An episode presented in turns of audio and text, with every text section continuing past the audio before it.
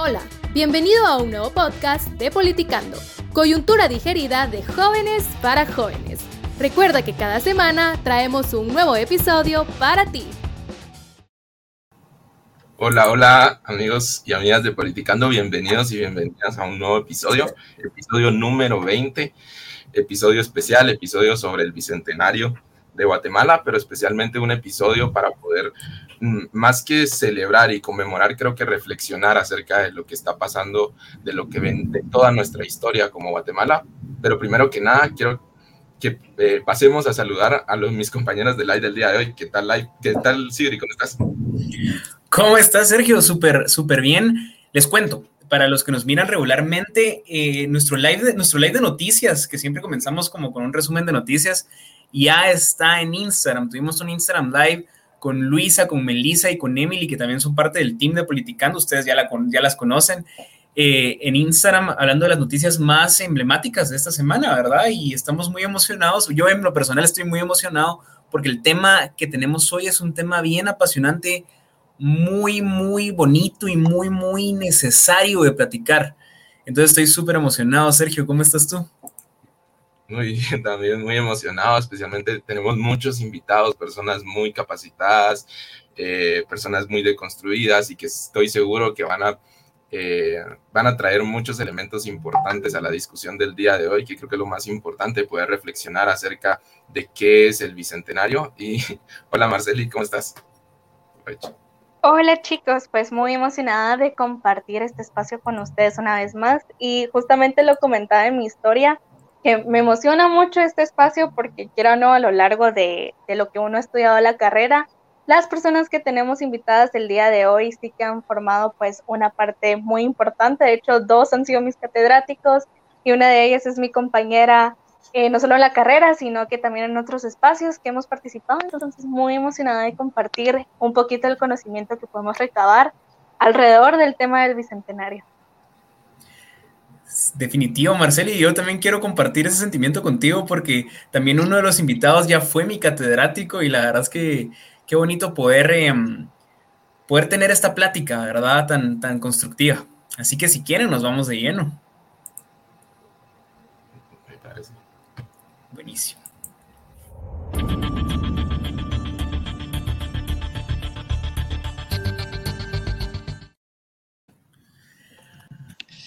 Bueno, hoy sí somos bastantes aquí conectados, así que Sergio, si quieres, tú comienzas eh, explicándonos cómo va a ser la dinámica.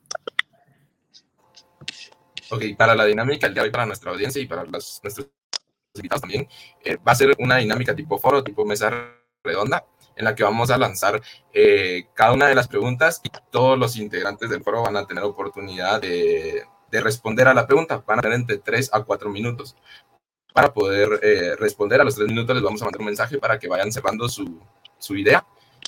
Y a los cuatro minutos cortamos para que nos dé tiempo de participar a cada uno de nosotros. Eh, Marceli, eh, y yo vamos a estar eh, moderando este, la, la, actividad y les vamos a ir la palabra uno por uno, ¿verdad? Entonces, si quieren, comenzamos con la primera pregunta. Empecemos ya en materia. Y bueno, la primera pregunta Bicentenario, fecha para celebrar, fecha para conmemorar o fecha para reflexionar. Sabemos que eh, esta fue una discusión que se mantuvo entre las redes sociales y que luego pues, muy seguramente pasó también eh, dentro de las mesas de muchas familias y fue algo que se, que se estuvo en discusión. Yo les preguntar a ustedes, ¿qué representó para ustedes el día de ayer, 15 de septiembre? Empezamos con Osvaldo. Bueno, buenas noches, qué gusto saludarlos y saludarlas. Eh, la verdad que muy interesante el espacio. Me parece muy apropiado también eh, la posibilidad de poder platicar sobre esta temática que ustedes han propuesto la noche de hoy. Para mí el Bicentenario es un tema más de reflexión. Eh, no podemos, o por lo menos yo no puedo hablar de, celebrar y de conmemorar, sino más de reflexionar.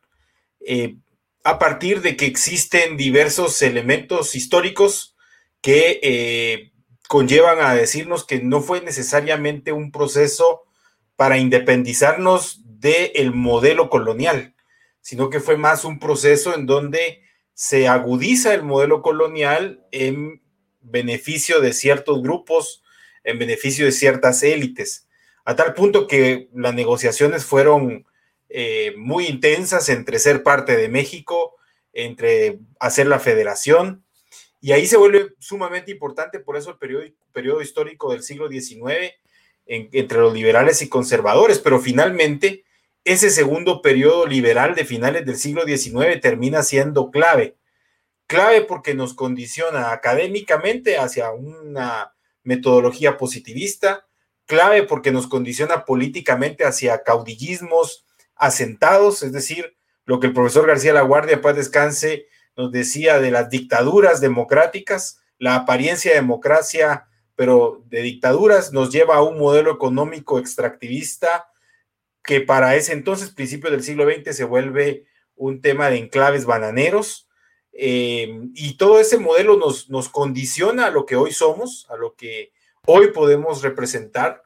Eh, y por eso creo que más que todo es una reflexión, una reflexión sobre qué hace falta hacer, una reflexión sobre la necesidad de la inclusión de pueblos, la participación de los mismos para la toma de decisiones políticas eh, y también desmontar un modelo económico extractivista que solamente ha explotado bienes naturales y no ha, digamos, generado lo que debería generar en retorno hacia los pueblos, hacia, las, hacia quienes son dueños de esos bienes naturales. Entonces, yo diría que es más esa reflexión la que tendríamos que hacer, o por lo menos yo personalmente es la que hice el día, el día de ayer. Muchas gracias, Osvaldo. Pasamos con Jimena, por favor. Eh, buenas noches a todas, todos y todes. Pues qué alegre compartir este espacio con personas que, en las que definitivamente van a salir ideas súper interesantes. Pues yo creo que sí, definitivamente no es una cuestión que se pueda celebrar el, supuesto bicentenario, eh, pero más que reflexión, que creo que sí, la reflexión alimenta eh, pues la resistencia. Yo creería que son más fechas de resistencia porque representa y, y, lo que se está celebrando por parte del poder hegemónico es eh, una violencia simbólica, pues es como venir y agarrar eh, una fecha que realmente solo fue un cambio de quienes estaban en el poder, qué actores, pero no de la estructura en la que estábamos, como bien explicaba em, Osvaldo. Y entonces es como venir y celebrar una fecha en la que solo se reafirmó la, la opresión y se reafirmó el modelo colonial. Em, entonces creo que es eso, que es como resistir a todo, al discurso oficial que nos quiere vender un proyecto de Estado-Nación completamente excluyente, que solo funciona para un grupo muy pequeño de personas y que solo ha funcionado eh, para ese grupo desde hace más de esos 200, 200 años, eh, incluso antes de la supuesta independencia. Entonces creo yo que es eso, que para quienes le sobramos a este sistema, quienes no estamos incluidas, incluidos, incluidas en la toma de decisiones, quienes, para quienes este sistema no está diseñado porque no nos funciona, porque no nos incluye, porque nuestra cotidianidad se ha afectada por este sistema de forma negativa, para nosotras es más de recordar que seguimos resistiendo y creo yo que, que definitivamente es algo que es un tema que es central a los pueblos originarios porque nos llevan como mucha ventaja en términos de, de, entender este sistema de opresión y de resistir a él, pero es que también es entender que este modelo de, de Estado y de país también nos afecta a un montón de, de, mayorías subrepresentadas, como somos las mujeres, como son las disidencias, sexuales, como son las personas que tienen algún tipo de discapacidad física o mental que también están súper excluidas del sistema. Entonces creo yo que es como venir y recordar la fecha en la que fuimos, en la que, se, en la que pudo haber pasado algo mejor, en la que pudimos haber tenido una independencia más cercana a lo que nos quieren vender pero no fue así, sino que fue todo lo contrario. Entonces creo que ahí es donde viene esta, esta violencia simbólica tan fuerte y por eso más que, obviamente la reflexión alimenta esta resistencia y, es, y, por eso es bueno que tengamos estos espacios para que nos cuestionemos qué intereses, qué actores, cómo es la correlación de fuerzas ahora en, resultado a lo que pasó en, todo ese momento histórico, pero sí creería que, que, por lo menos para mí, lo que significó estos últimos última semana de estar pensándolo eh, y obviamente estos dos últimos días fue una cuestión de resistencia, porque creo que es como de las más grandes símbolos de, de, esta, de este sistema que no funciona y que se institucionaliza o se, o se cambia más bien la institución en, en, esa fecha, así más o menos 200 años. Yo lo dejaría por ahí porque estoy segura que muchas cuestiones de este tema van a volver a salir más adelante. Entonces, así seguimos platicando sobre esto específicamente, de qué celebramos o qué resistimos. Muchas gracias, Jimena. Aprovecho también para comentar que Jimena viene representando al movimiento landivarianos y con eso quiero pasar ahora al... Pasamos ahora con el licenciado Cerezo Blandón. Por favor, licenciado. Muchísimas gracias, gracias por la, por la invitación. Siempre es un gusto participar en este tipo de programas, en este tipo de actividades y más ahora con este tema del bicentenario que ha, está causando eh, eh, tanta, tanta discusión, tanta reflexión y eso creo que es importante. Eh, un gusto ser invitado y ver, ver participando y activando a antiguos alumnos míos de la universidad. Espero haber dejado esa, esas inquietudes durante la clase precisamente para que se puedan hacer estas discusiones. Y desde mi punto de vista creo que dependiendo de qué, de qué lado estemos, de qué realidad nosotros estemos viviendo o hayamos vivido, así vamos a poder ver o decidir si celebramos o no celebramos. Así, por ejemplo, eh, hay muchas personas que les fascina celebrar su cumpleaños y hay otras que, que no. Es un ejemplo tal vez banal, pero en realidad depende del punto de vista de cada, de cada quien. Pero hay algo importante en el tema social y político, y eso es algo que, que, yo consideraría. Para mí sí es algo que debe conmemorarse y que debe celebrarse. Uno, porque marcó una época, era una, la recordemos que 1700, a finales de 1700 y principios de 1800, fueron, fue toda la época del final del colonialismo, digámoslo así, de los imperios como se conocieron en su momento, de las eh, monarquías, y el inicio de una serie de democracias y del establecimiento de ciertos principios básicos como la libertad, la igualdad, la fraternidad o en el caso de Estados Unidos la búsqueda de la felicidad, que se establecieron incluso como formas de, de gobierno republicanas. Y es desde ese punto de vista que nosotros como región fuimos parte de ese movimiento de independencia de ese movimiento de separación de las colonias francesas, separación de las colonias españolas, etcétera, etcétera. Y eso sí es algo que hay que conmemorar. Eh, recordemos, si bien es cierto, los simbolismos son muy, muy importantes eh, en este tipo de cosas, pero nosotros los podemos ver como que significan algo bueno o algo malo. Yo no creo que ninguno de nosotros vea, por ejemplo, los colores de nuestra bandera como algo negativo. Y eso fue también algo impuesto en algún momento cuando se estableció la República y demás. Eh, no veo, por ejemplo, que nadie vaya a criticar que el uh, quetzal sea el ave nacional, porque así lo hemos nosotros visto y es un ave preciosa, es un ave divina, es un ave que representa muchísimas cosas y puede representar cosas positivas o negativas dependiendo de cómo nosotros lo quisiéramos, lo queramos eh, ver. Entonces, para mí en lo particular, sí es algo que hay que conmemorar. Yo voy un poquito más allá en cuanto a conmemorar la independencia de toda una región, porque, ojo, no fue la independencia de Guatemala propiamente dicha.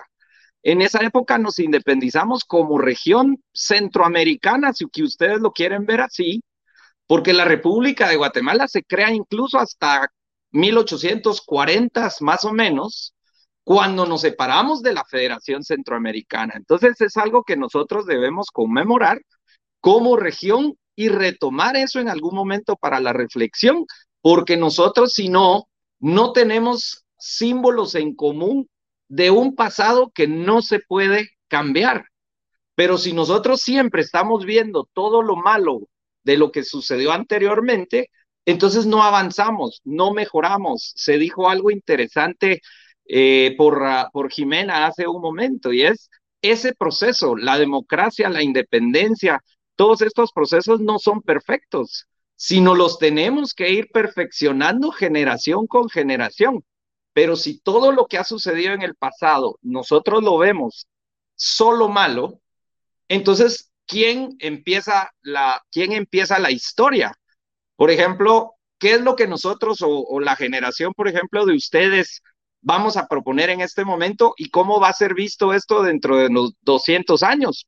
No lo sabemos, pero debemos ver positivamente los procesos. Nos separamos de un imperio, empezamos una independencia de ese imperio. Ojo, aparte son, y estoy totalmente de acuerdo con el sistema desigual, el sistema que no promueve la libertad y faltas de oportunidades. Eso estamos de acuerdo todos y todas, pero estamos hablando específicamente de la independencia como tal en cuanto a si es celebración o conmemoración. Y en este momento, pues, lo dejo por ahí también para que podamos retomar un poquito las, los comentarios.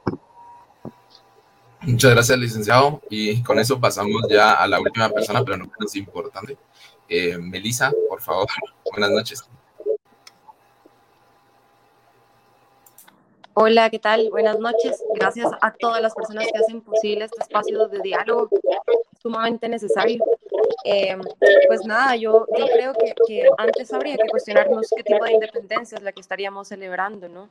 Eh, durante mucho tiempo, eh, yo creo que, que la concepción de creernos un país libre, soberano e independiente ha sido una de las utopías más grandes de, pues, que nos han hecho creer que estamos en plena construcción, ¿no? Entonces, eh, yo creo que, que, más bien es, es, un día, es una fecha eh, para no olvidar, eh, para tener más latente toda la memoria histórica, para saber que no somos independientes porque todavía no tenemos derecho, acceso a todos los derechos que nos corresponden para poder vivir con dignidad, ¿no? Y aparte, bajo las condiciones en las que se desarrolla todo el país, si es que está en vías de desarrollo. Em, creo que también es, es o fue un día para, para reflexionar, ¿no? Eh, celebrar 200 años de ser un país libre. Eh, volvemos a la pregunta que, hice al inicio, ¿no? Eh, ¿Cuál independencia? Entonces, sí, creo, creo bastante necesario también poder hacer una, una aclaración desde celebración, desde conmemorar, desde eh, qué, es lo que se está celebrando, ¿no? Eh, a quiénes estamos conmemorando, eh, desde cuándo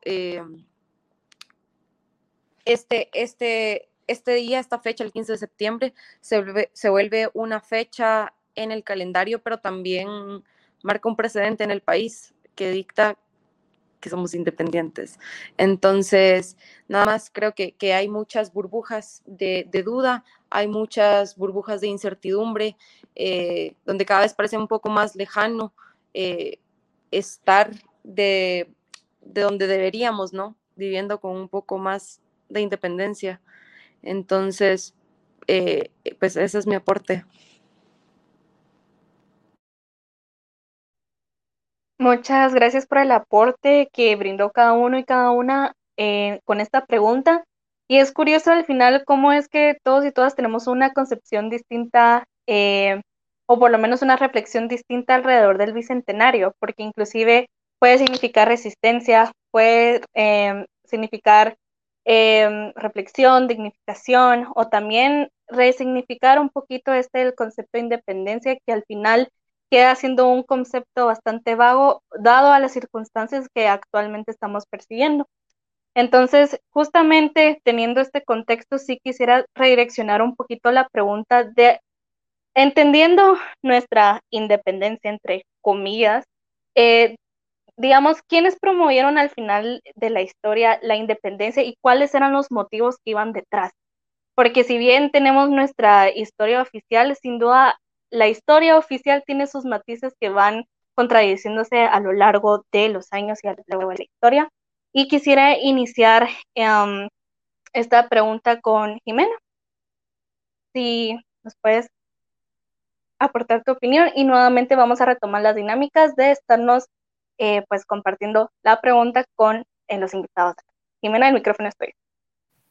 Eh, gracias, March. Pues bueno, para empezar, creo que no es solo como quienes la impulsaron en el papel, sino cuál fue el contexto sociopolítico y económico eh, había como un descontento, lo más sencillo que pueda, un descontento respecto a pagar impuestos a la corona española, no solo de, de los criollos, sino también de, de, la población en general y de la población eh, de mercader también. Entonces, eh, este descontento podía tener como dos canales principales para salir.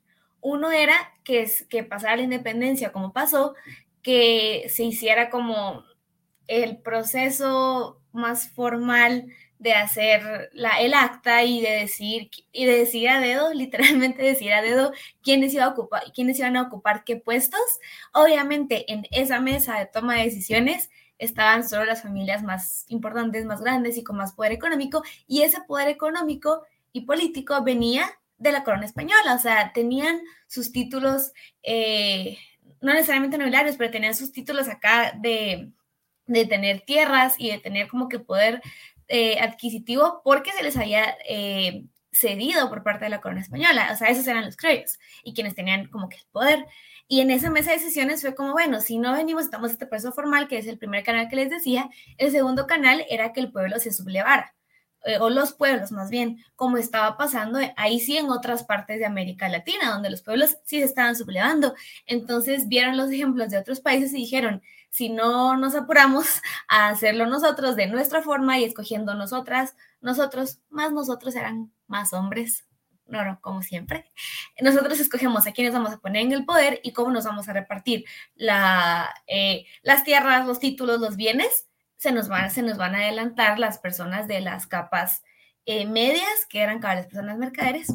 Entonces, pues estaban las grandes familias, ¿verdad? Los Aicinena, los Arzú, eh, Jauregui, Palomo, un montón de, de, apellidos así como que en su momento eran los más poderosos, y ahí viene de redactar el acta de, independencia de esa forma, y por eso es que escogen, por ejemplo, como que si iba, que tenían seis meses para que después de, de, de como que de sacar el acta de independencia, firmarla y todo, que tenían seis meses para conformar un congreso y que ese como que se iba a hacer por medio de votaciones.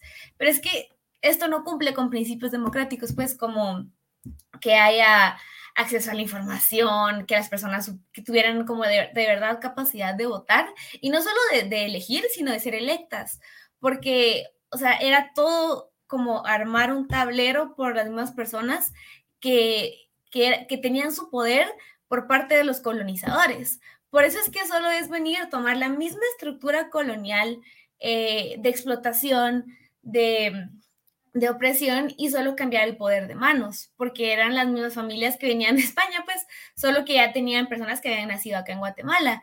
Eh, y de ahí viene construir toda esta, eh, toda esta narrativa de, de, que era Guatemala, pero realmente era la misma estructura, eran las mismas familias y el poder que tenían venía de lo mismo, de explotar a la gente que sí era de aquí del país y que sí era dueña de estas tierras, porque era la gente que la trabajaba y la gente que aquí nació y, y, que tenía su historia acá. Entonces, yo lo dejaría ahí como viendo cómo estaba la correlación de fuerzas. Imagino que ya se podrá nutrir también con los otros, las otras intervenciones, entonces lo dejaría por ahí. Qué interesante lo que planteas, Jimena, porque al final es inclusive comprender que estos espacios al final fue una decisión de élites e inclusive comprender de que no hubo pluralidad durante el proceso. Entonces, al final, los principios democráticos, al, al final del día no los cumplen, o por lo menos lo que se firmó en papel, simplemente lo vota con las acciones. Y quiero lanzar nuevamente esta pregunta ahora al licenciado Carlos Cerezo, eh, del comentarnos nuevamente de dónde proviene esta independencia y cuál era el fin detrás de ello.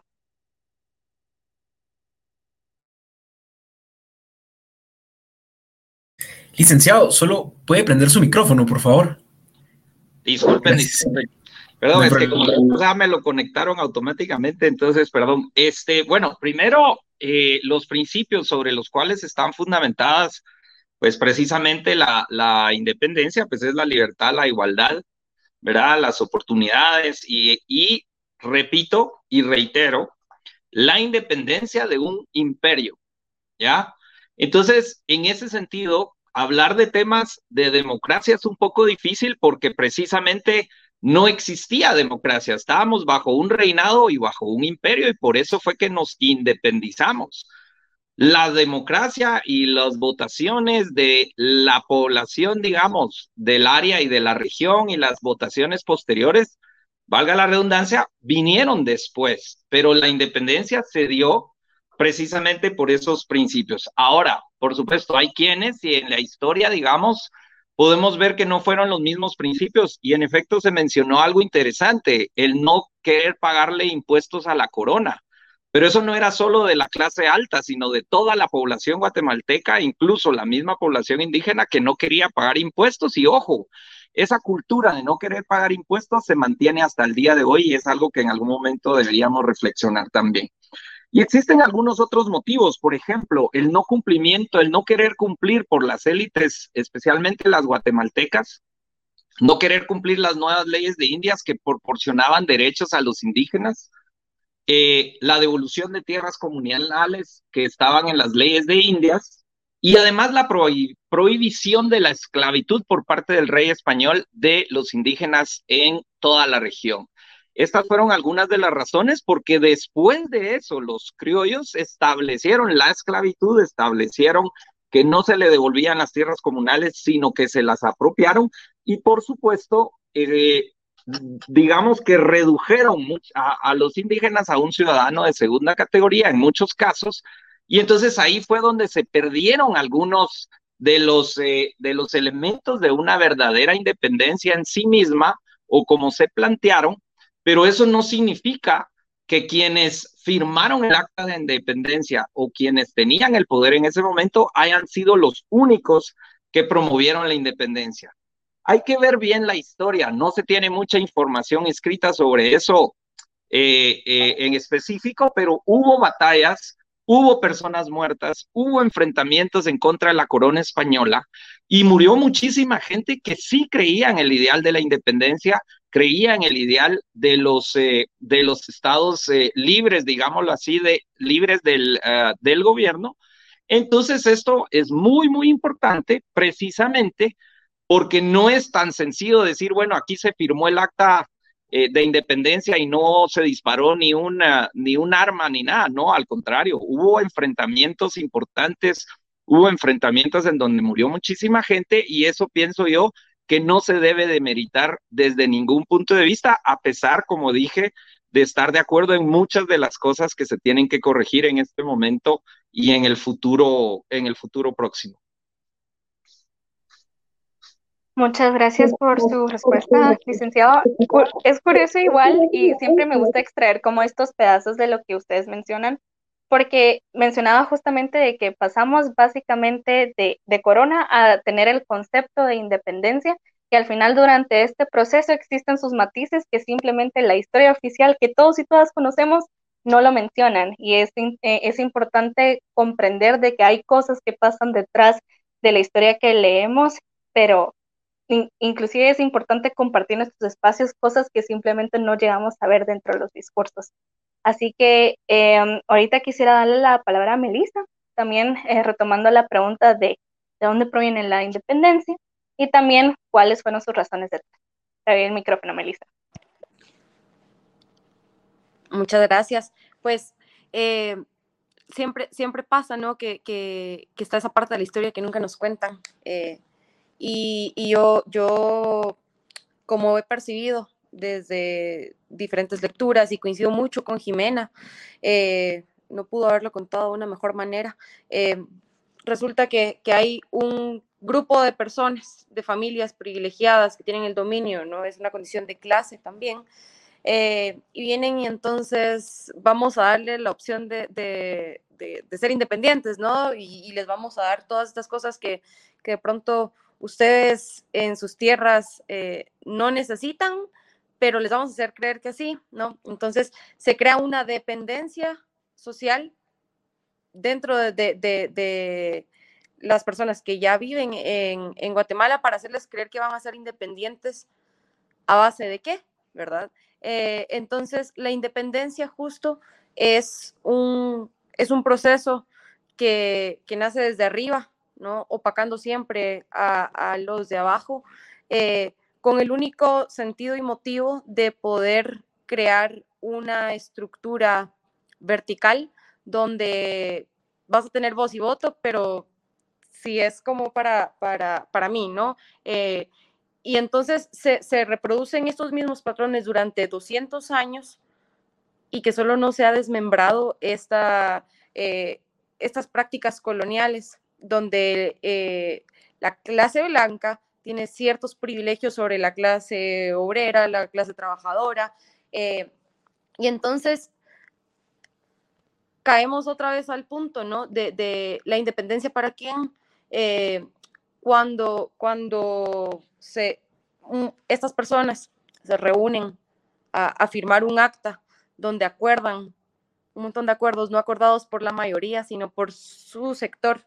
Eh, venden, venden tierras, hacen saqueos, exterminios, y muchas de las personas que, que, que realmente luchaban por una patria un poco más digna, un poco más justa, un poco más sólida y para todas y para todos, eh, quedan excluidos de, todos estos procesos eh, o de acuerdos que nunca más, nunca, nunca fueron acordados con ellos, ¿no? Entonces, em, ya yo creo, yo creo y, la razón nada más viene de posiciones jerárquicas de clase, eh, donde los patrones coloniales se siguen repitiendo en loop entonces, em, ya e, eso, yo, concuerdo mucho con, Jimena eh, a, esos puntos que, que ella hacía referencia también, ¿no?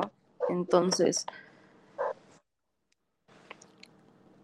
Perfecto, muchas gracias, Melissa. Y también nuevamente retomo el hecho justamente de el concepto de independencia que en su momento se habló y también cómo es de que esto llega a impactar a los grupos que hoy en día inclusive podemos titular como minoritarios y que al final las repercusiones que han tenido desde entonces, al final estos 200 años son una réplica de problemas que al final hemos ido arrastrando o los hemos ido materializando de distintas formas.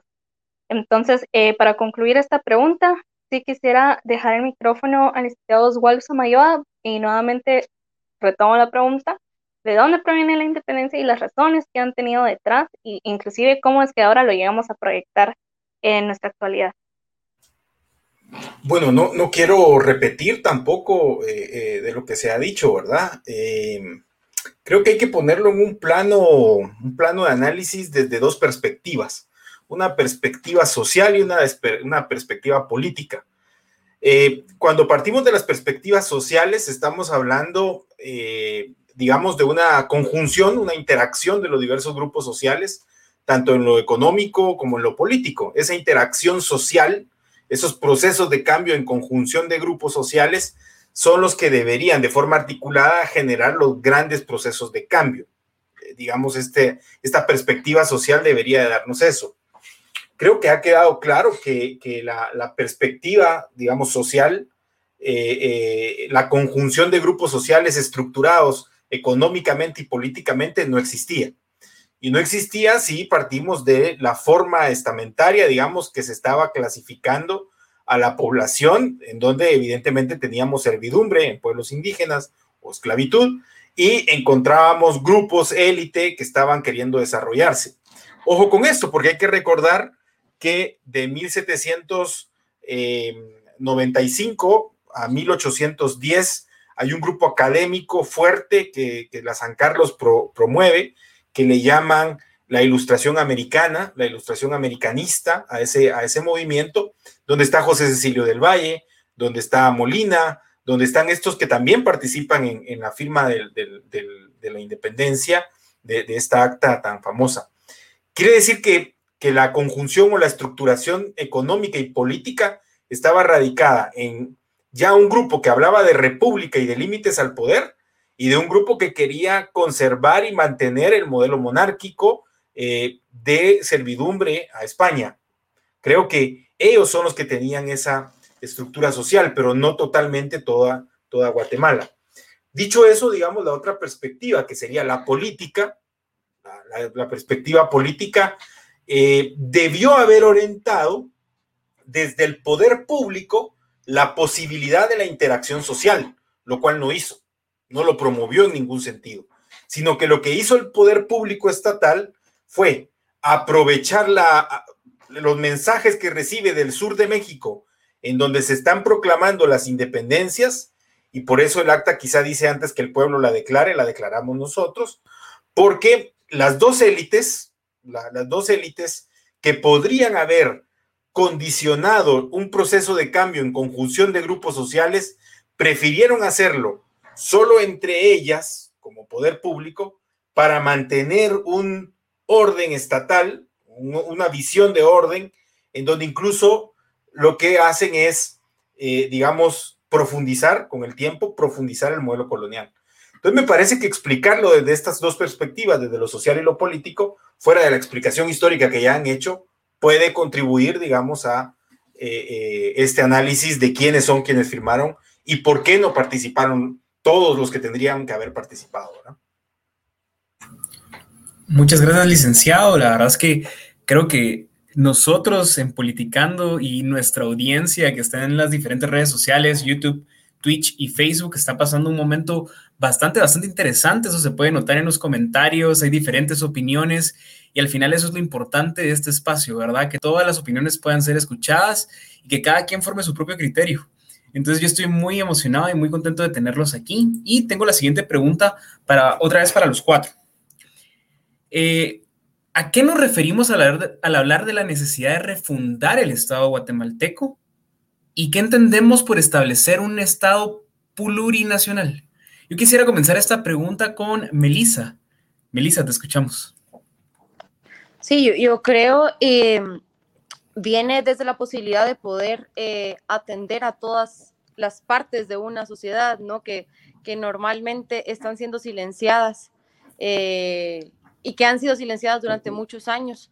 Al hablar de un, de un Estado plurinacional, eh, abarcamos todas las partes de, que forman parte de, de, este gran rompecabezas eh, para que también tengan acceso a, tomar decisiones, a que sea un poco más sólido. No sé si homogeneizar sería la palabra que utilizaría, eh, que, justamente ¿no? Que, no sea siempre la misma élite que toma decisiones por el resto, sino eh, todos los espacios que permitan que, que desde las necesidades de cada uno de nuestros contextos eh, se puedan constituir nuevas formas eh, de, claro, de tomar decisiones, de, de crear como las condiciones más justas eh, para todos y para todas. Entonces, yo creo que ha sido muy sectorizado eh, un Estado, ¿verdad? Que atiende eh, a, cierta, a ciertos sectores, que, que está incluso en los idiomas, ¿verdad? Está, está direccionado solo para cierto tipo de, de para ciertas comunidades. Entonces, hablar de un Estado plurinacional, yo, yo creo que que es eso, constituir una sociedad más justa y sólida desde todas las partes. Y, claro que, es tan necesario que, suceda, porque somos un país muy diverso y dentro de esa diversidad se han opacado y silenciado muchas de las voces eh, que, son parte de, todo esto. Entonces, eh, ya ese es mi aporte. Muchas gracias, Melissa, eh, por tu aporte. Quisiera darle la palabra ahora al, licenciado Osvaldo Samayoa. Licenciado. Muchas gracias. Eh, yo creo que hay tres conceptos en juego, tres conceptos claves. El primer concepto es el reconocimiento. Eh, cuando hablamos del concepto de reconocer, no lo tenemos que hablar desde el concepto normativo, como normalmente los abogados hacemos, sino desde un concepto de legitimidad. Cuando yo reconozco y visibilizo a los pueblos, estamos hablando de que estoy admitiendo su preexistencia antes de la colonia. Es un reconocimiento de la cosmovisión, un reconocimiento cultural, un reconocimiento de las formas de organización social. Este es el primer elemento, porque reconocido, dada la el reconocimiento, entonces podemos empezar a hablar ya de palabras como Estado, o como Estado plurinacional. Es decir, con el reconocimiento como primer concepto, desmontamos la visión colonial y reconozco y le doy legitimidad a otros modelos y otros sistemas. Dicho esto, entramos a un concepto descriptivo que creo que es muy importante ponerlo en el plano, porque en el concepto descriptivo del neoliberalismo de, los años 80, 90, encontramos el decir, somos un Estado multicultural. Ese, es, ese ha sido un poco el planteamiento que se ha construido. Y cuando establecemos este tipo de, de construcción desde el multiculturalismo, estamos hablando de que no hay interacción entre pueblos, de que no hay convivencia entre pueblos y que no hay diálogo. El reconocimiento se queda muy chato porque el reconocimiento nos lleva a decir, sí, somos muchos que culturalmente convivimos, pero solo nos toleramos, solo nos toleramos. El multiculturalismo, por supuesto, fue clave como, como concepto descriptivo político en los 80 y en los 90. Hoy me parece que hemos avanzado un poco más y lo que estamos buscando es romper ese simple reconocimiento para entrar desde, desde el reconocimiento profundo hacia quitar la tolerancia y poder hablar del respeto a la vida, el respeto a la cosmovisión, el respeto a la cultura, y entonces parece que el multiculturalismo muta hacia el interculturalismo. Dentro de esa mutación aparente, conceptual, que siempre es importante, ese, ese concepto descriptivo nos lleva a decir que el interculturalismo permite reconocer esta diversidad de culturas sin imponer una sobre otra, rompemos la tolerancia para hablar de la interacción efectiva entre las mismas y el respeto entre las mismas. Es más, el aprendizaje entre las mismas. Por eso, por ahí Boaventura Sousa Santos dice, el, concepto del interculturalismo ya pasado a un concepto político, sería el concepto de la plurinacionalidad. Es decir, ya políticamente estamos hablando de un Estado plurinacional. Y, y sí, por supuesto, eh, cuando hablamos del Estado plurinacional, ya tenemos dos elementos claves. Hay una redefinición de ciertos conceptos como la igualdad, que normalmente la hemos entendido en el ámbito de los derechos políticos, y hay una redefinición de la reorganización del poder. Posiblemente eh, Bolivia lo mantiene presidencialista, posiblemente tendríamos que pasar a un modelo parlamentarista, no sé, tendríamos que analizarlo y plantearlo de diferentes formas, pero ciertamente estos tres conceptos nos darían una interacción no homogenizadora, pero sí intercultural y de planteamiento de respeto descriptivo hacia lo plurinacional. Muchas gracias, licenciado. Le dejo la palabra a Jimena Aguilar. Jimena, te escuchamos. Eh, bueno, partiendo de lo que hemos hablado bastante, de que estamos lidiando con un modelo de Estado-Nación que definitivamente no funciona, yo creo que también es importante cuestionarnos que en gran parte eso viene de que el modelo de Estado-Nación que se aplicó en toda América Latina es un modelo europeo, pues, que responde a sociedades europeas que son mucho más homogéneas que las sociedades de América Latina, que tenemos variedades de pueblos. Desde ahí no funciona porque entonces está pensada una democracia o, república, como bien mencionado Osvaldo en su momento, cuando fue lo de la independencia, este modelo de república está pensado para sociedades homogéneas. Y en, países como Guatemala, que tenemos una gran pluralidad de pueblos, que tenemos eh, una tradición muy amplia de otras formas de organización social, eh, es natural que simplemente no funcione. Y entonces ahí empiezan a surgir los conceptos de tanto el Estado plurinacional y la democracia plurinacional. Eh, como mencionaba Osvaldo, es esta plurinacionalidad que, que toma forma política por medio de cómo nos organizamos políticamente. Y en países justo como Bolivia, Ecuador, Guatemala, que tenemos tanta pluralidad en la sociedad, es necesario repensar el modelo porque también la ciencia que se genera en, nuestros países sigue, siendo ciencia muy, muy colonial. Necesitamos hacer ciencia decolonizadora que nos permita empezar a reconocer eh, estas nuevas formas de organización. Bueno, no son nuevas, pero eh, estas formas milenarias de organización, que lo nuevo sería que se reconozcan desde el poder formal o institucional. Entonces tiene su dimensión eh, jurídica, por así decirlo, con el pluralismo jurídico de reconocer eh, el derecho indígena, por, por, poner un ejemplo, pero también en términos de cómo nos organizamos democráticamente, existen las autoridades indígenas de los pueblos originarios aquí en Guatemala, que son muy similares a cómo se organizan las comunidades en municipalidades de Bolivia. Pero como Bolivia ya se reconoció a algunas, no a todas, sí se les da el poder de organizarse en sus territorios acorde a su, a su tradición milenaria. Entonces, responde a eso una democracia plurinacional también implica bueno, nos organizamos a nivel departamento, nos organizamos eh, por, en el Congreso, etcétera, pero también le damos libertad a los municipios, no solo de cumplir este rol descentralizador que deberían de tener los municipios de por sí, y eso ya está reconocido en la ley de descentralización, pero no pasa, sino también reconocer a las autoridades indígenas. Esa es la democracia plurinacional, eh, para, em, pues empezando, ¿verdad? Es mucho más que solo eso. Pero entonces el modelo que hemos estudiado de democracia, de, por sí eso es lo que ya no nos funciona, pues, porque estamos respondiendo a lógicas todavía coloniales de cómo hacer ciencia.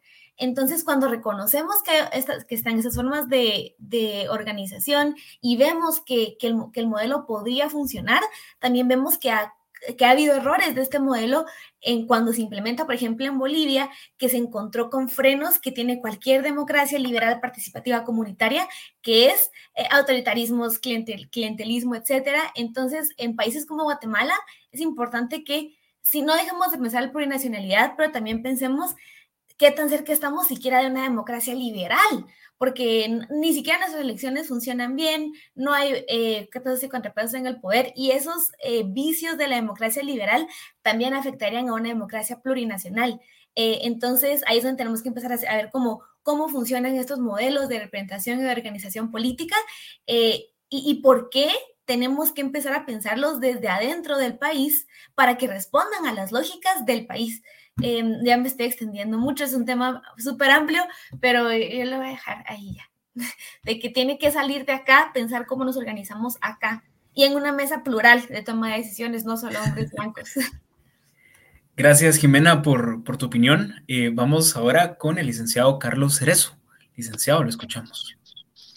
Bueno, muchas gracias. Eh, voy a dar algunos aportes porque en realidad se, se han mencionado tantas cosas, eh, con algunas estamos de acuerdo, con otras no tanto, pero, pero se ha hablado de, de muchísimas cosas. A ver, somos una sociedad, en efecto, eh, plurinacional, si ustedes lo quieren ver así, multicultural, multilingüe, empezando incluso por el, por el mismo español, ¿verdad? Entonces, eh, tenemos que tomar consideraciones sobre eso. Y más que hablar, a mí me gusta eh, hablar más que de nacionalidad como tal. Me gusta hablar muchísimo y quienes han sido mis alumnos lo saben de ciudadanía, porque es ahí, la, en la ciudadanía, donde se pueden establecer la igualdad de los derechos, las obligaciones, las oportunidades, etcétera, etcétera. Y ahí es donde realmente nosotros, y ese tal vez, perdón, ha sido el éxito de muchas sociedades que también son plurinacionales, si ustedes lo quieren ver así, o se han conformado de muchas nacionalidades de origen. ¿Por qué? Porque, ojo, eh, en algún momento, eh, digamos que si nosotros solo queremos tomar ya, desaparecer a todos los que pues si nos quieren llamar ladinos, somos ladinos, porque además somos mestizos incluso, y dejar solo a las demás nacionalidades, entonces, ¿dónde vamos a quedar nosotros? Y recordemos de nuevo la diferencia entre nacionalidad, que es el vínculo que nos une con un Estado moderno hacia el exterior de nuestros estados y hacia el exterior de nuestro país, y la ciudadanía, que es la cualidad de ser miembro activo de una sociedad y en las decisiones de una sociedad. Y ahí estoy completamente de acuerdo con lo que se ha dicho en este momento, porque es ahí precisamente donde nosotros debiéramos incluso eh, discutir, incluso profundizar y ver cómo se pueden llegar. Imagínense, nosotros hoy por hoy no tenemos una democracia en donde el soberano sea el pueblo. En eso estoy de acuerdo.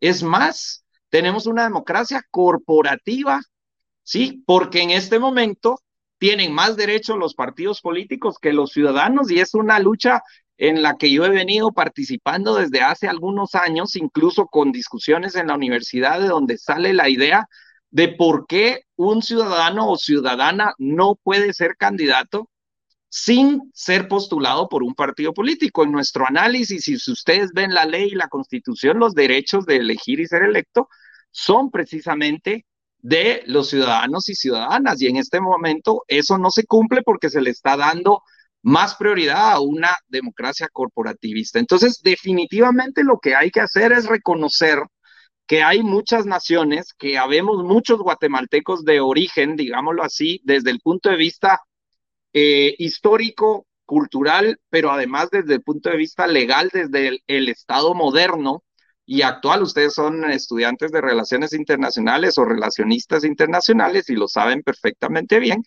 Y entonces tenemos que analizar todos los elementos. Uno de los elementos que para mí nos unifica es precisamente la ciudadanía y no necesariamente la nacionalidad. Muchísimas gracias, licenciado.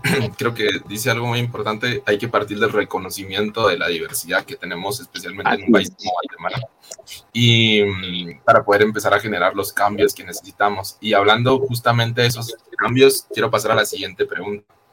Eh, se habla mucho acerca de una Asamblea Nacional Constituyente y se habla mucho también acerca de reformas a distintas leyes claves dentro del país.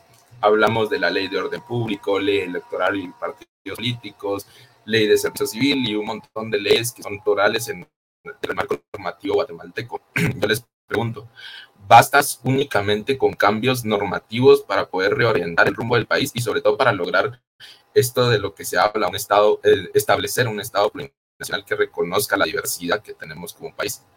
Comenzamos, si quieren, esta vez con Osvaldo, por favor. Yo, yo creo que, que no, no basta con eso, pero es necesario hacerlo. Es decir, tenemos que reconocer que hay necesidad de hacer cambios. Y ojo, porque lo que pasa es que va, podríamos ir a una asamblea constituyente ahora mismo bajo los criterios con los que normalmente se va a una asamblea constituyente. Pero si el Código Civil de 1963 queda vigente, entonces no hicimos nada.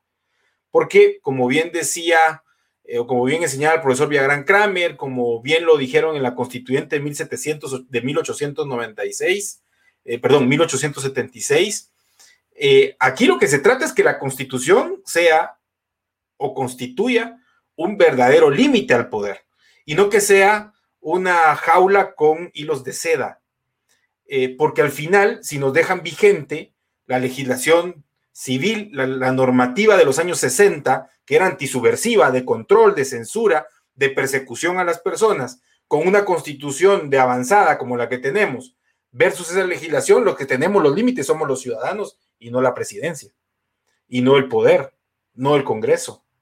Eh, entonces, sí hay que cambiar la, normativa. No sé si primero va a la Asamblea Constituyente para hacer vivo esta constitución, porque a uno en la Facultad de Leyes le dicen a uno, no puede haber una norma que sea contraria a la constitución. Todos los preceptos constitucionales deben encontrar su normativa que les desarrolle, pero la actual no lo tiene. La actual eh, no tiene sus preceptos desarrollados, no tiene legislación importante como ley de aguas, no tiene legislación sobre pueblos indígenas, no tiene desarrollado muchas cosas porque, como es una constitución transaccional, es una constitución de acuerdos, dejó vigente el modelo antisubversivo, militarizado del Estado y dio vida a una constitución de derechos humanos sin cambiarle este, este tipo de contrastes. Entonces, no es suficiente con la normativa, pero es necesario hacerlo para poder entrar en esa dinámica de recambio y sobre todo también una normativa que le dé vida al proceso de los acuerdos de paz, que aunque parece que ya no fuera necesario, son fundamentales tenerlos presente porque vamos de regreso a lo que los acuerdos de paz plantean con las acciones políticas que hoy, hoy vemos. Muchísimas gracias, licenciado. Y creo que me gustaría resaltar justamente esa necesidad del cambio normativo algo que usted mencionaba eh, durante las clases que, que, tuve con usted y es eso de sobrepasar la trampa jurídica que tenemos aquí en Guatemala, ¿verdad? Y bueno, con eso quiero pasar ahora a darle la palabra a Melisa, por favor, si nos puedes dar tu opinión acerca de eso. Usted habla mucho sobre la Asamblea Nacional Constituyente. ¿Es necesario para poder orientar el rumbo del país estos cambios normativos o se necesitan más cosas? Sí, es sumamente necesario, ¿no? Eh, obviamente no se puede, no se puede caminar eh, agarrados de, algo que al final pueda ser como eh, muy subjetivo. Esto evidentemente debe, para, para, que sea funcional, debe estar amarrado y ligado tal vez a un proceso de educación ¿verdad? De sensibilización para que todas y todos entonces eh, ejerzan sus derechos eh, como civiles de, de, una manera un poco más sólida, ¿sí? y un poco más clara, ¿no? Entonces, por naturaleza o, por, ser seres civiles tenemos el derecho a, votar, por ejemplo, ¿no? Pero cómo, cómo, se puede eh, mejorar este proceso democrático como un derecho a que sea una, una acción un poco más sólida. Entonces, claro que para que esto, esto suceda, las reformas son, son necesarias eh, y para que estas reformas tengan incidencia en una población y que puedan eh, realmente generar, generar algún tipo de cambio, es necesario también asegurar que la población esté, eh, tenga acceso a, sus derechos, ¿no? Como la educación. Entonces, sí que es fundamental, ligado siempre sí a un, a un proceso de formación. Y de esta formación surge una deconstrucción y de la deconstrucción empieza un cambio y empieza el proceso de, de una... Eh, de, un país, de un país donde, donde las personas eh, ejercen, pero también saben, eh, donde eh, tenemos, tenemos nuestros derechos, pero también sabemos cómo, cómo ejecutarlos de cierta manera, ¿no? Entonces, yo creo que sí es necesario, que sí puede, puede hacerse de esta manera, pero debe ir ligado a un proceso de formación urgente si no se vuelve otra condición de clase y se vuelve eh, siempre sí para, para asegurárselo a ciertos grupos, ciertos, ciertos grupos eh, muy, muy centralizados, ¿no? Entonces, eh, creería que, que esta sería la ruta. Muchísimas gracias, Melissa. Y con eso pasamos con el licenciado Carlos Tereso. La misma pregunta. ¿Basta con estos cambios normativos para reorientar el rumbo del país o se necesita algo más? Por favor, licenciado. Bueno, definitivamente, eh, definitivamente no basta con los cambios jurídicos. Sin embargo, los, las leyes y los cambios jurídicos eh, sí pueden eh, ir haciendo que las sociedades avancen. Eh, no es suficiente con cambiar una ley para que las cosas cambien en la realidad. Eh, recordemos que el derecho se mueve en forma pendular, ¿verdad? No se mueve en forma cronológica. ojalá se moviera así, sino que se mueve en forma pendular y eso significa que en algunos momentos hay más derechos humanos, hay más respeto a la sociedad, hay más respeto a la pluralidad y en otros momentos, como el que estamos viviendo en Guatemala, hay retrocesos en los derechos humanos, en los derechos ciudadanos, en la participación y demás, pero eso no significa que no tengamos que seguir adelante. Y también tenemos que ver los momentos específicos de nuestra historia y nuestro momento histórico. Yo en este momento, en lo personal, eh, creería que en el futuro hay que revisar la constitución porque en efecto se dijo algo, pero yo lo rescato como algo positivo. Es una constitución, a diferencia de la, del 65, es una constitución precisamente construida de acuerdos. Y es el último acuerdo político que se llevó a cabo por muchísimos sectores, tal vez no todos todavía, pero por muchísimos sectores, y eso en un momento dado se tiene que revisar. Sin embargo, convocar o presionar a una Asamblea Nacional Constituyente en este momento, digámoslo así, que el pacto de corruptos está controlando a las, todas las instituciones e incluso a los partidos políticos, que serían los que van a proponer a los candidatos a diputados a la Asamblea Constituyente, es un peligro que no nos podemos correr ese riesgo, ¿verdad? Es un peligro latente. Imagínense ustedes con estos, muchos de los diputados que hay en este momento en el Congreso, eh, tratando o siendo constituyentes electos en una elección, ¿sí? Eh, para que cambien nuestra constitución o hagan una nueva. Eso yo, por lo menos en este momento, yo no lo impulso, no lo promuevo y realmente no eh, estoy bastante en contra en cuanto a, a, ese tema.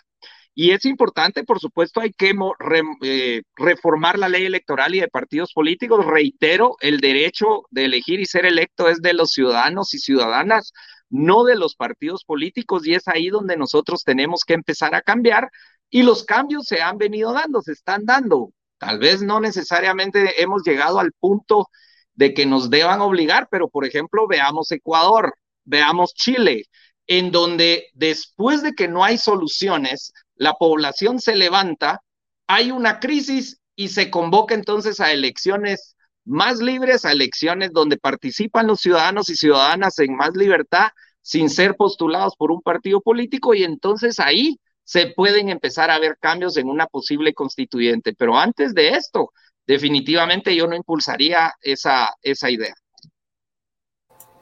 Muchísimas gracias, licenciado. Y creo que sí es muy importante eh, ver que hay diferentes puntos de vista acerca de, de, esto. Y con ello quiero pasar ya con nuestra última persona, Jimena, por favor, para cerrar esta pregunta.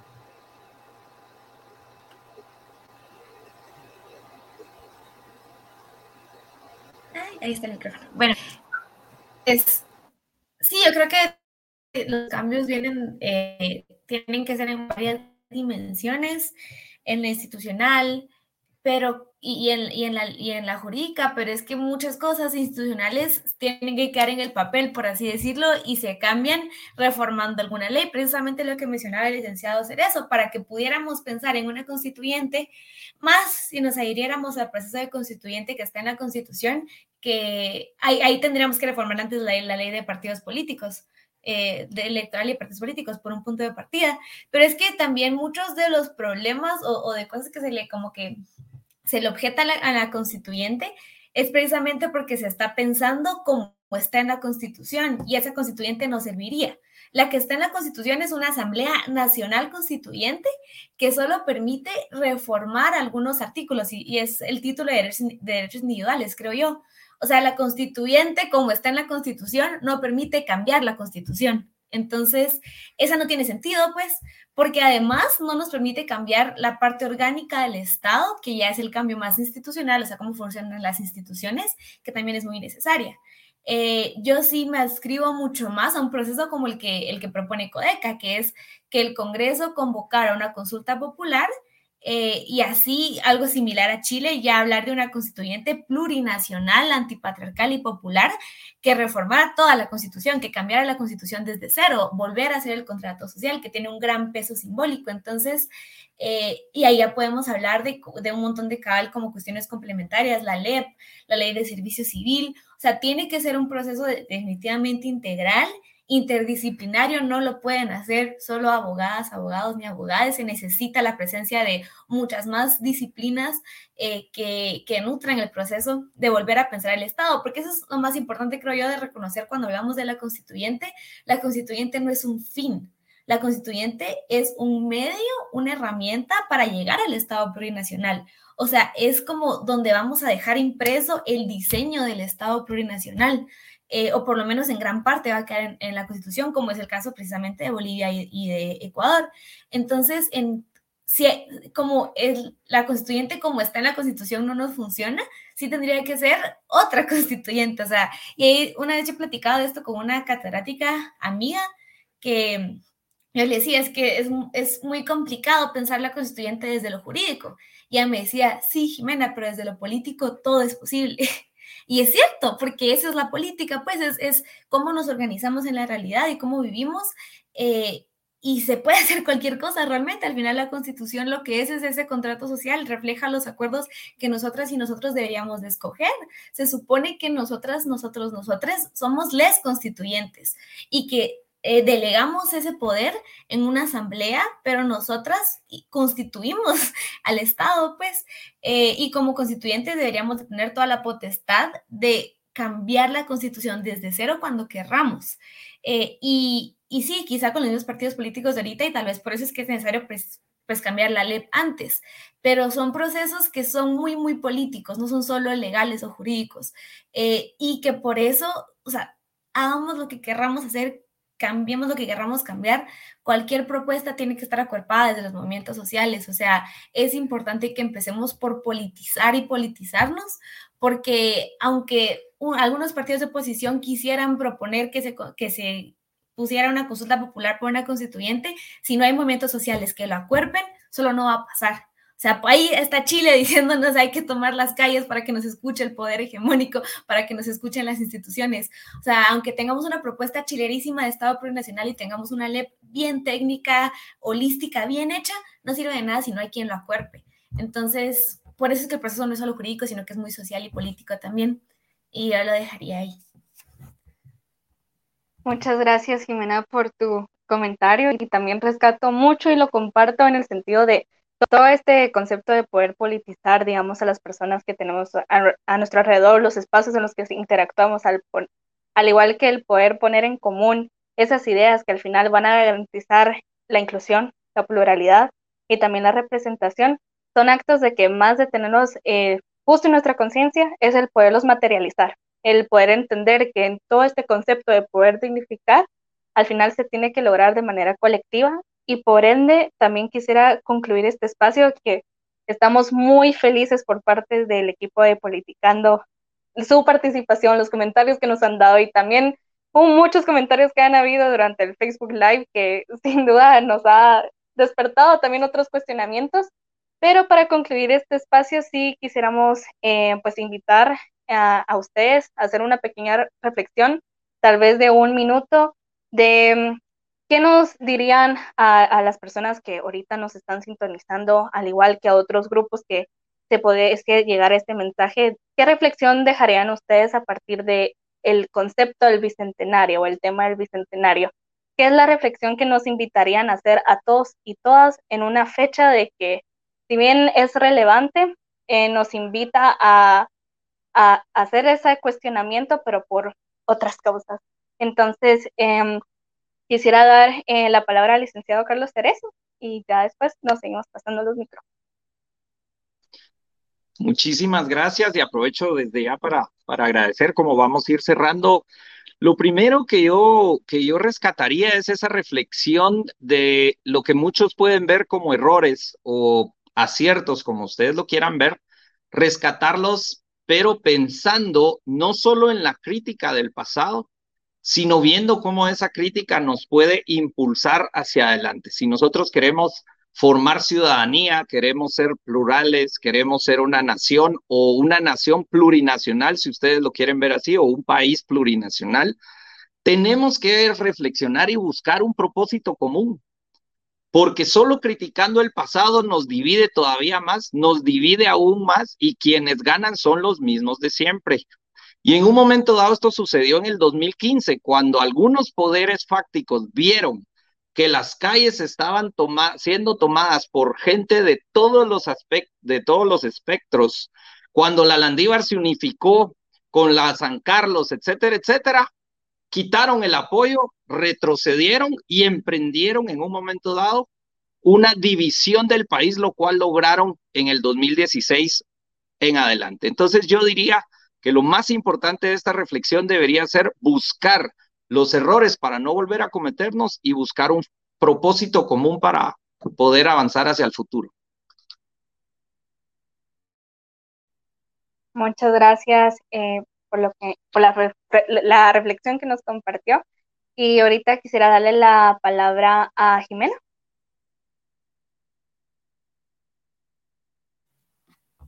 Eh, gracias, pues yo quisiera cerrar con, pues, con un llamado a no dejar que pasen otros 200 años en el mismo sistema de opresión, de racismo, de misoginia eh, patriarcal que, que, nos tiene tan mal. O sea, y creo que también es un llamado no solo a politizarnos, sino a involucrarnos, a informarnos, a cuestionar este sistema que al final la información que nos llega, el discurso que nos llega, viene de ese poder que nos quiere sumisas y sumisos. Entonces también creo que es un llamado a, radicalizarnos, a leer, a, buscar ciencia y conocimiento de pueblos originarios, de mujeres, de disidencias sexuales. O sea, no hay que seguirnos informando en las mismas fuentes eh, coloniales y blancas que nos siguen dando información que simplemente no es cierta o que está maquillada de una forma que les funciona, porque la realidad es otra, la realidad es una realidad de racismo, eh, de patriarcado, de misoginia, y, si no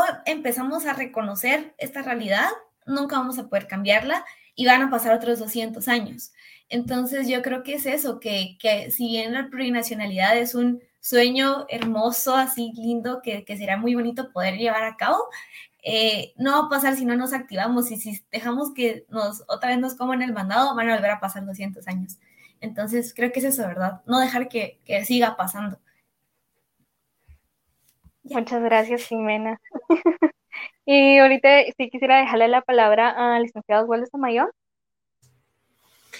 Bueno, eh, la historia está ahí, ¿no? La historia es muy rica en nuestro país. Eh, creo que podemos aprender mucho de ella, ya, ya lo han dicho, podemos aprender mucho, podemos buscar hacer esos grandes cambios que están pendientes.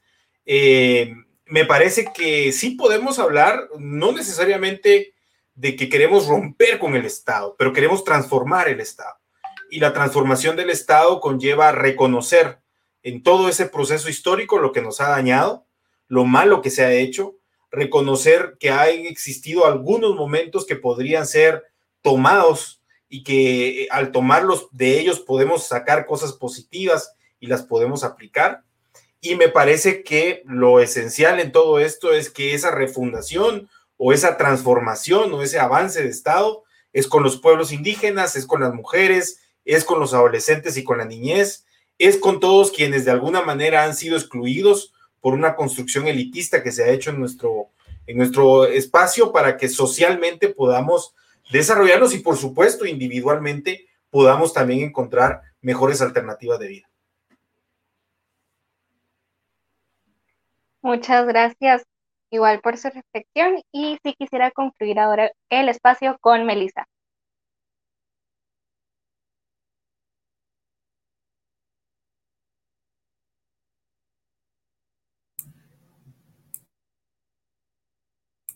Em, solo que no, no se escucha, ¿verdad?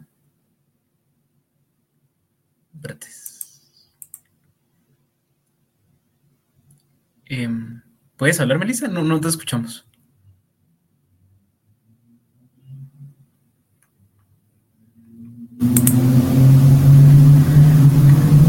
No, ¿verdad? No, no la escuchamos. Y quienes nos han visto antes saben que nuestra mejor cualidad son los defectos tecnológicos en este espacio, mucha, siempre nos pasa. ¿Probemos ahora? No. Tal vez, Melissa, si pruebas entrar y salir para ver si se reconfigura el micrófono, porque de verdad nos ha pasado muchas veces de que el micrófono de la nada se nos mutea y nunca más nos vuelven a escuchar. Entonces, perdonen los problemas técnicos que suceden en este canal, estamos aprendiendo. Oh. Pero, ahora, Melissa, ahí está. ¿Sí?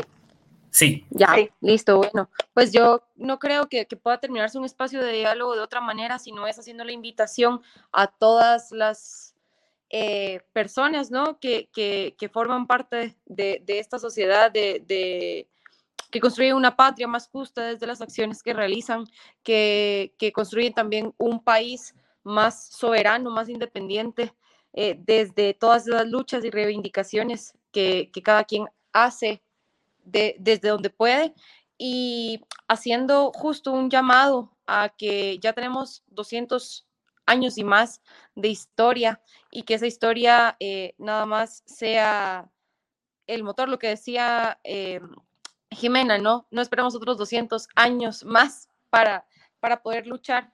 Eh, y, justamente la, invitación siempre, siempre es abierta. No, no, no, esperemos más si podemos actuar desde ahorita, si podemos articular unas formas más sólidas, más justas eh, más transparentes para construir un país mm, más solidario, más, eh, sí, un, país que nos permita vivir, ¿no? Entonces, eh, pues nada, gracias también a ustedes por permitir que, que, todas esas luchas al final se puedan volver un poco más visibles desde espacios de diálogo como este. Y nada, muchas gracias por todo. Bueno, con eso concluimos ya. Son 20 semanas que Politicando ha estado semana tras semana eh, exponiendo diferentes temas. La verdad, hemos tenido variedad de invitados. La verdad es que estoy muy emocionado por los invitados que tenemos hoy todavía. Y es más, Cuando este episodio esté en Spotify, yo lo voy a volver a escuchar porque vale la pena volver a escuchar las opiniones de cada uno de los que estuvo aquí hoy. Así que les doy muchas gracias a cada uno. Síganos en nuestras redes sociales, eh, en Facebook eh, como Politicando Guatemala, en Twitter como Politicando GT1, en Instagram como Politicando GT y en Spotify y Google Podcast como Politicando Guatemala. Estamos un poquito atrasados con nuestros podcasts, pero esta semana nos ponemos al día para las personas que nos escuchan por medio de Spotify y de Google Podcast. Así que gracias a todos los que estuvieron aquí sintonizándonos y nos vemos la próxima semana.